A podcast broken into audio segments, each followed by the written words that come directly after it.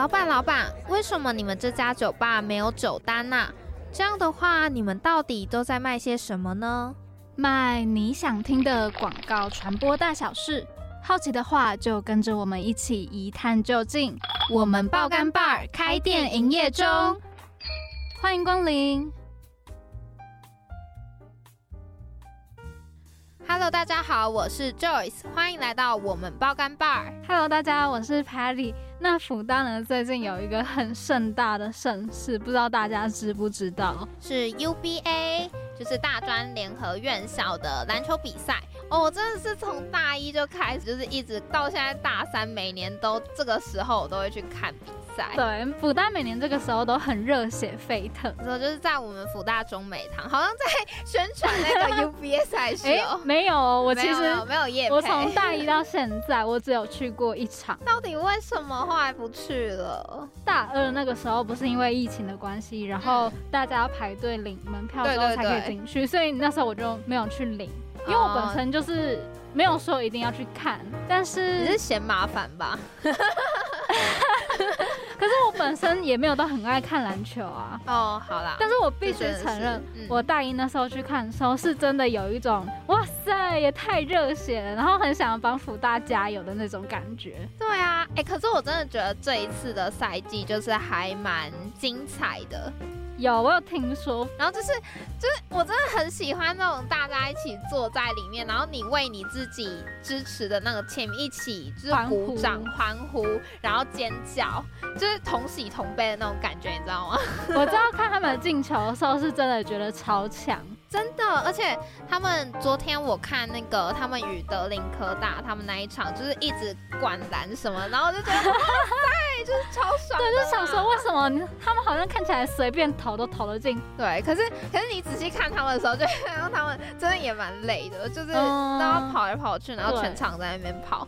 那我就觉得这是一个，不管是篮球还是最近那个卡达足球世界杯，都是那种就是大家一起看的时候都会有那种。同喜同悲，然后那种感受其实是很团结的一种力量，这也是运动一直以来就是带给大家的一个理念。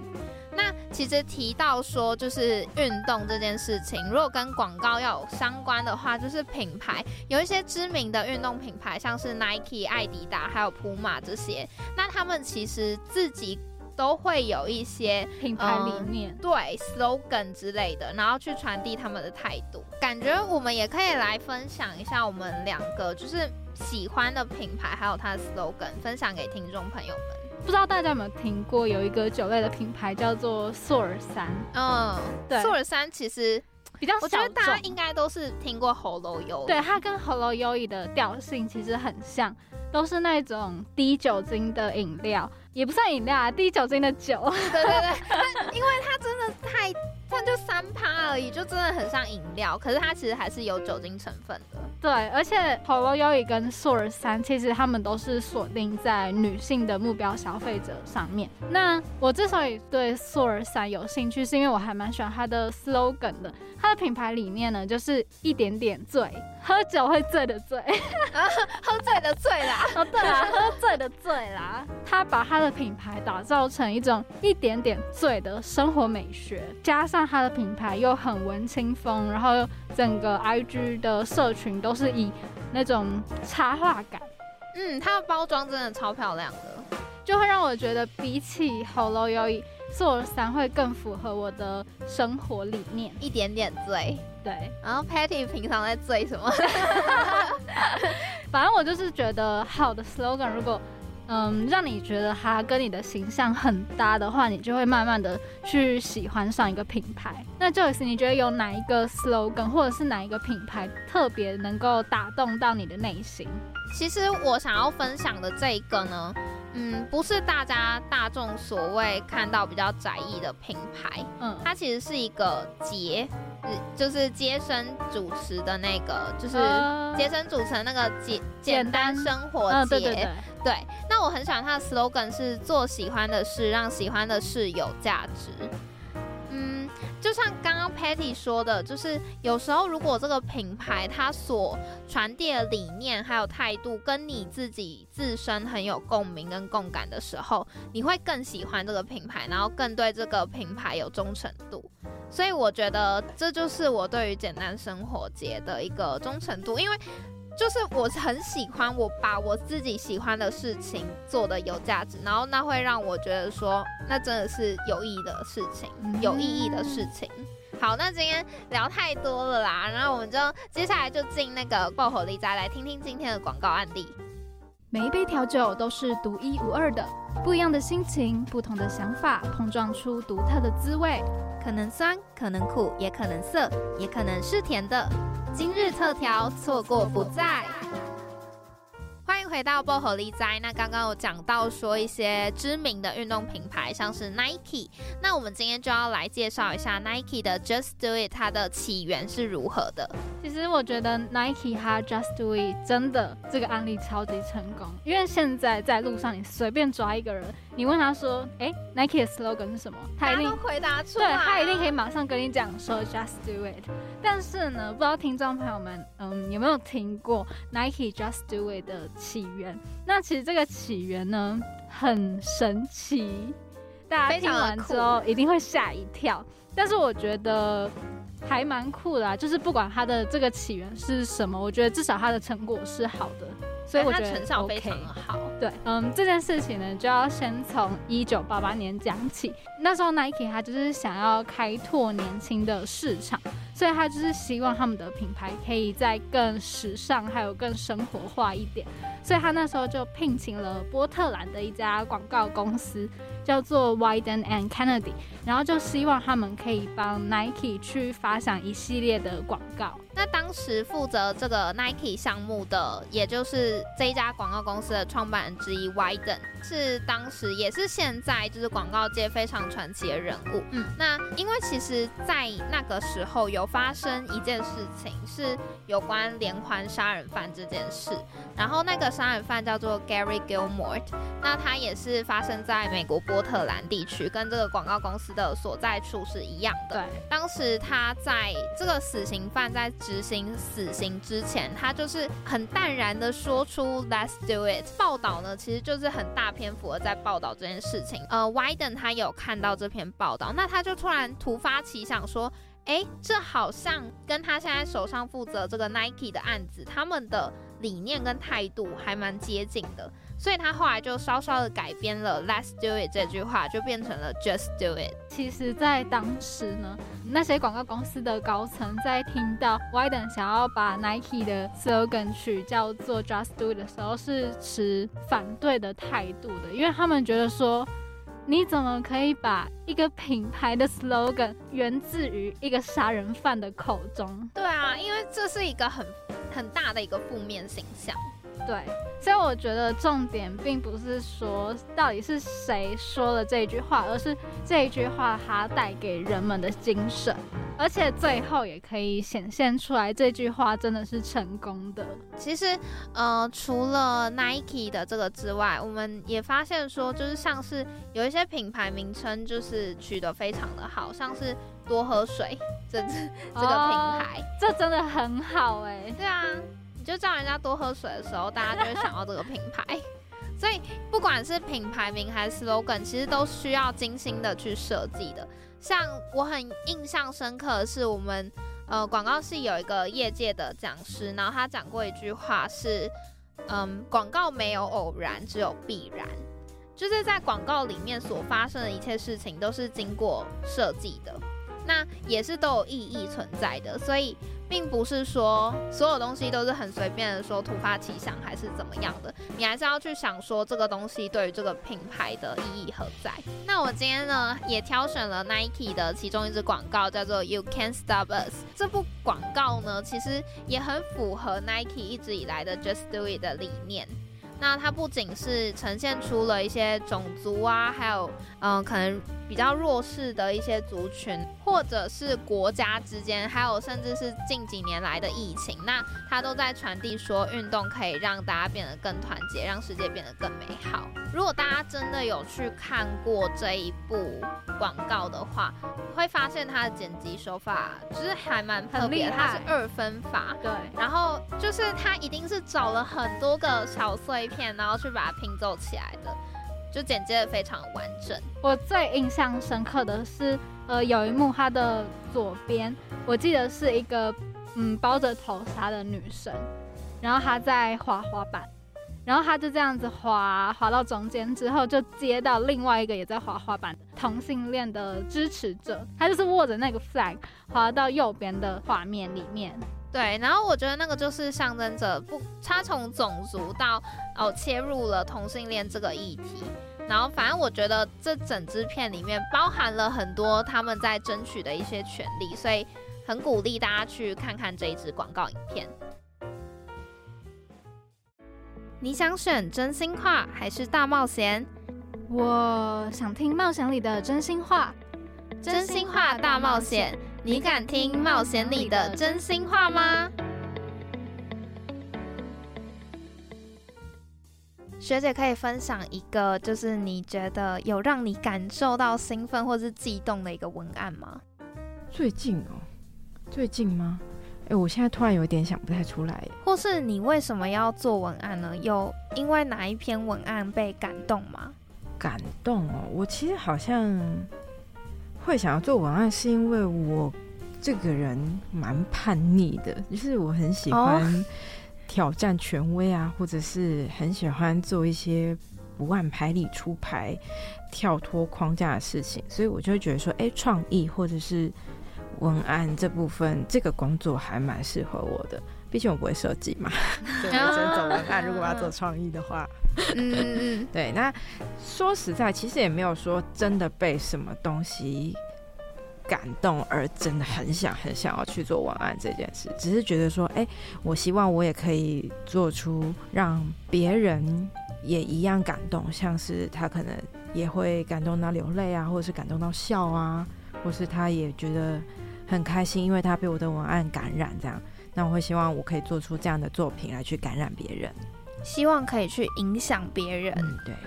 我也觉得这是一个文案很神奇的力量，就是用一支笔，然后或是用那个数位，然后这样子打字，然后就可以影响到别人的情绪。对，而且因为我其实是一个很爱讲笑话的人，我很喜欢看别人笑，所以我也希望别人看到我的文案，我写的内容可以笑出来。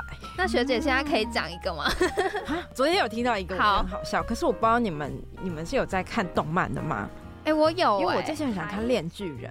就《恋巨人》里面有一个女主呃女生叫马奇马，然后那天她就说，就是这是一个谐音，就是马奇马奇马，然后然后或者是前阵子很夯的《咒术回战》的五条悟跳舞，类似像这种，对，就是很无聊，超无聊的。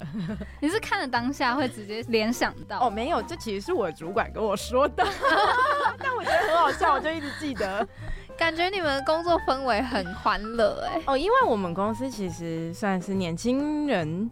比例很高的公司，对，就大概都是顶多三十三十五吧，嗯，所以大家其实，在相处上面都是算蛮欢乐的，而且因为像大黑天，他其实也是一个很。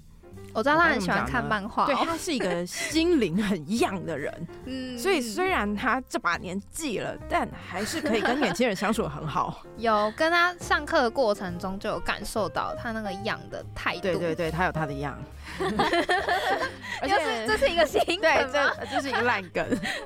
而且我觉得，其实做广告的人呢，呃，我不能说心智年龄，就是心理年龄上面会比其他人来更更年轻一些。就是他们可能也是因为接了客户的 brief，然后他们客户可能很想要，就是大家最近客户品牌们都会很想要打一些年轻的消费族群。那为了要更贴近这些年轻的消费族群，当然就得要把自己的心理年龄降降低一点。对，那呃，讲白一点就是广告人比较幼稚。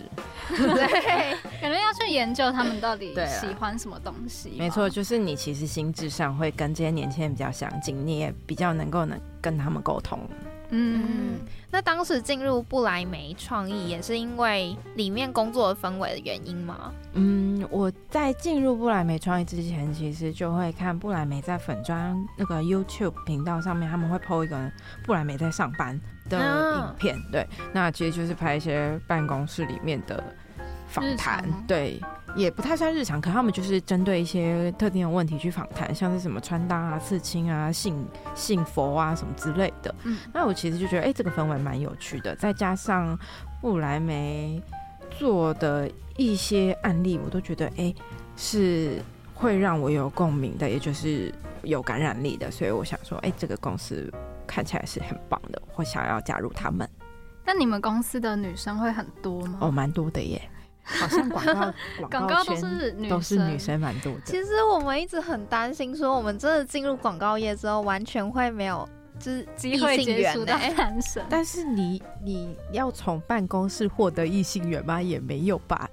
对啊，要就办公室恋爱吗？对啊，你可以从其他管道获得异性缘啊。学姐可以推荐一下吗？就是其他管道推荐，哎哎，这是跟他讲一个很私人的事情，就是我跟我男友认识，是我们玩一个手游认识的，然后就是在上面聊天这样。啊所以我觉得你可以其实去多在生活上嗯，拓展自己的兴兴趣趣吧。对，因为像我自己嗯是很喜欢去音乐季啊，看一些乐团嗯表演的人，然后或者是我平常可能下班的时候没事，我就会玩一些手游什么的，在上面跟人家聊天什么的，也蛮有趣的。就是你可以发现很多不同的有趣的人。嗯，因为像我在进入广告公司工作之前，我其实是在咖啡店待了快四年。嗯那在咖啡店的工作的话呢，是一个蛮有趣的地方，就是你可以看到很多很多不同的人，就是你进来的人。你没办法限制是什么人才能进来这间店嘛，嗯所以你会遇到非常非常不同领域的人，这样。那跟他们聊天啊、讲话，其实我觉得都蛮有趣的。就是我很喜欢认识不同领域、不同类型的人，然后去跟他们交流，然后会摩擦出很多不同的火花。那这也是你在写文案时可以得到灵感的地方吗？嗯，对，我觉得你的兴趣或是你喜欢的东西越广，你在文案啊或是创意面向上面能够激发的灵感就会越多。哦，感觉会就是更了解不同的族群到底在想什么。嗯对，或者是你脑袋里面装的一些怪东西，也会也会让你的创意变得更丰富。那还蛮好奇，说文案会不会有有几个点，就是文案怎么写才会比较吸睛？因为有时候可能密密麻麻的有一些蛮多字，然后大家就是可能一划啊，看到那么多字就不想看了。可是你又要传递的资讯又那么多，那你们都会用什么样的方式去呈现这些文字，让大家可以看下去？嗯，如果说我可能会从两个面向来下手，那第一个面向其实就是你讲话的方式，因为像是你你看到一篇很长很长的社群贴文好了，那其实这篇社群贴文它可能是在跟你讲故事，那这个故事呢，你要怎么讲就蛮重要的，就是你的起承转合啊，或者是你的那个魅力。你必须要营造出一个很引人入胜的氛围，让人家愿意去把你这篇很长很长的内容去看完。那讲故事这点呢，其实我最近很喜欢看一个叫于江夫妇的粉丝专业，嗯，对，那他的粉丝专业最近就会有那个这个粉专 po po 文的那个，他以前在什么烘焙部打工的故事，然后因为他就是。一篇很长长文案，大概都超过一千字，可是你就会很自然而然的把它看完，因为这个故事让你觉得有趣，让你觉得你很想要把它看完，而且你看完之后你觉得还不够，那就是他讲故事的方式是很成功的。那第二点，如果你是写很无聊的品牌产品面向或是促销面向的这些很很比较制式化吗？对比较制式化一点的长文案的话，我会建议从你的排版去下手，因为如果你写文字，你都是一行贴着一行，其实是很难阅读的。所以你可能可以用去分段的方式，把你的文字分成一块一块一块，让它读完这块之后会有呼吸休息的空间。观看的人比较不会觉得哦好紧凑，我就是没有办法换气。那你也必须要很注意那种呼吸感，就像是你的标点符号怎么用。这点我觉得也是在长文案的运用上很重要的一点。然后还有社群上面，大家很习惯用 emoji，这个也是你可以利用在长文案这种排版上面的工具。就是你可能在你想要点列式的东东西标题前面是放 emoji，而不是放数字啊，或者是你可能放一些文字的符号，那都会让你这篇很长很长的文案看起来。比较顺眼，那也比较容易让人家看完。这样排版的话，应该是 art 负责吗？通常 art 哦，我刚刚讲的话会是比较像你看到一篇 Facebook 的贴文，它是一个图配一篇很长的文，嗯，那文字的部分就是排版下面。对对对，那当然，如果你的视觉上面也需要塞很多很多很长的文的话，排版相对的也是非常非常重要。那那部分的，就是在可能在图片上面的文字的排版，就是 art 负责。嗯，其实文案会先跟 art 来去沟通，说，哎，文案可能觉得他的文字要怎么排会比较好阅读。那当然，设计上也会有美感的考量。那设计可能就是，哎，他觉得怎么样怎么样会是比较好看的。那会从文案跟设计的沟通之后，再去产出最后的结果。嗯那会不会在跟 art 沟通的过程，可能就是两方的，就是观点不一样？嗯，我觉得观点不一样的话，你就都试试看啊。那你真的做出来了，让就是其他人看，或是甚至让客户去选，我觉得都 OK。就是你如果真的觉得两边都不错的话，那就直接给客户选，他一定会有他喜欢的东西。比如说平日在发社群贴文的时候，然后。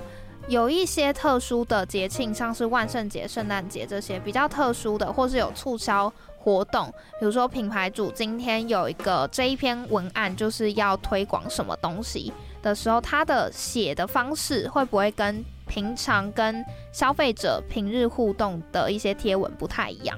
我觉得促销内容对我来说，其实它的弹性相对的就是偏小很多。那节庆跟平日互动反而弹性会比较大。那节庆的话，它其实就是一个有主题的互动；那日常互动其实就是没有主题的互动。那没主题的互动，其实就代表你不会被限制住，你其实更有空间的去发挥。所以我个人这样算起来的话，促销内容是我觉得最最没有发挥空间的一个社群内容。然后再来的话，就会是。节庆的部分，因为节庆你一定还是会被一个主题绑住嘛。那日常跟消费者互动的内容，其实是你能玩的空间是最大的。可是有的时候，如果你一直负责同一个品牌的话，不会觉得有种文思枯竭的感觉哦，其实还是会耶。但我觉得这种文思枯竭的感觉，就是。我自己修为不够，对啊，因为其实真的很厉害的人，他们怎么样都还是能挤出些什么东西，对他们都还是能够创造出更多更多不一样的东西。嗯，那到现在就是你进入文案有一年多了，那有没有就是找到一些提升自己写文案能力的方式？写文案能力吗？我觉得就是多练习哎。那其实我主管也会给我一些不同的工具，像是白三角啊，或者是双圈这种练习。那白三角它其实就是把，假如说我刚刚讲，我有个客户是 Nespresso 嘛，那我们要今天要做万圣节。这样的主题贴文，那我可能就会把 Nespresso 放在一边，那万圣节放在一边，把他们各自相关的元素全部都写下来。像 Nespresso 是咖啡嘛，胶囊，然后可能还会有享受的感觉，那或者是你会有仪式感。那万圣节呢，可能就是会有各种装扮啊，扮扮鬼啊，或者是派对啊什么这种，把他们的元素全部都列起来之后呢，再把他们两个随便抓各一个抓起来合并。并在一起，像是我可能是什么咖啡派对或是什么呃仪式感装扮游行，像这样子，那你再去把这些凑出来的东西，哎，想想看，哎，有什么东西是能用的，再把它产出创意出来，这就是白三角。那双圈的话呢，两个圈其实就是包含了你产品的 benefit，也就是你产品能够带给消费者什么样的好处，以及你消费者真正想要的是什么。那像 Nespresso 来说的话，它的产品就是咖啡嘛，咖啡胶囊。那咖啡胶囊你其实就是提神。那你除了提神外，你可能还会写说，哎，你咖啡可以有什么不同的风味啊，或是你咖啡胶囊很方便啊，像这样子，这就是 Nespresso 的 benefit。那再来另外一边是你 TA 想要什么。或者是你 T A 喜欢什么，那你就可以把 T A 喜欢的东西写下来。像是我们的 Espresso，可能 T A 会喜欢比较有质感的生活啊，或是比较优雅的样子，这样。那这两个就是双全。那合并之后呢，你想出来的创意都必须要符合你的 T A 想要的样子，你才会是真正适合这个品牌的创意。所以这个是我自己接收到的创意工具。当然，每个人会用的工具不同。就是看个人喜好这样，我觉得这样的排列组合真的可以，就是想出很多不一样，然后又出乎意料的东西。嗯嗯，其实就是用一个工具去激发你更多更多的想法，这样。那你在想文案的时候会有什么固定的仪式吗？比如说一定要在哪里写啊，或是一定要有什么样的东西啊，或者用什么笔写之类的？我一定会用笔写下来，就是我是一个很喜欢写字的人，而且我我都会用钢笔写字，就是很 gay 白，超 gay 白的，对，真的就是。我其实想东西的时候，我喜欢在纸上面乱写乱写，就是把我想到的东西全部都写下来，写下来这样。所以我比起打字写写东西，会比较能够帮助我去发想这些创意。我自己也觉得写东西比较会有一种脉络的感觉嘛，就是你会把你刚刚想到的所有东西都把它按照一个顺序写下来，会比较有逻辑。我觉得主要是写下来的话。你就是透过写的这个动作来把你的东西烙印在你的脑海里，就是比起你用打字啵啵啵嗯这样打的话，会更加印象深刻。然后你也会，你也会更，我不知道这个要怎么形容啊，有点难形容这种感觉。对，就你会更清楚知道你到底思考的脉络在哪里。对对对，就像你刚刚讲的逻辑性吧。那学姐，你比较喜欢短文案还是长文案呢？短文案还是长文案？我可以适中吗？是 适中，都为什么？为什么会选？其实我觉得短文案是最难写的，就像是你要发展出一句 slogan，这个很难，因为你要把我刚刚讲的品牌的 benefit 跟 TA 想要的 insight。全部结合在这短短个五六七八个字的 slogan 里面，这是一件这是一件很难的事情。对，那长文案相对的，你也是有一点吃力不讨好，因为刚刚讲的，其实长文案很容易被大家忽略，就是不想看这样。所以我个人其实比较喜欢大概五行内。的那种文案，就是哦，你可以很轻松的看完，但是它又能够再放进去一些什么东西在里面。对，因为现在目前就像刚刚讲到的，长文案已经越来越没有人看了。可是像是左岸咖啡馆，它的长文案就很被广告人所推崇着，然后就会觉得说，会不会长文案它的魅力其实不知道怎么延续下去？我觉得还是跟刚刚那题一样，哎，就是你只要说故事的方式对了，那你这个魅力就可以一直存在，就是还是会有欣赏他的人。对对对，就是你其实不是要让人家愿意看，而是要让人家陷在里面，不愿意 结束看它。哦，对，这个很重要，这也是好文案最吸引人的一点。那今天呢，就是很高兴可以邀请到学姐来跟我们分享那么多有关文案的事情，然后也希望听众朋友们呢听完这集之后，对文案更加有所了解。那我们今天爆肝吧就到这边结束喽，谢谢大家，拜拜，拜拜。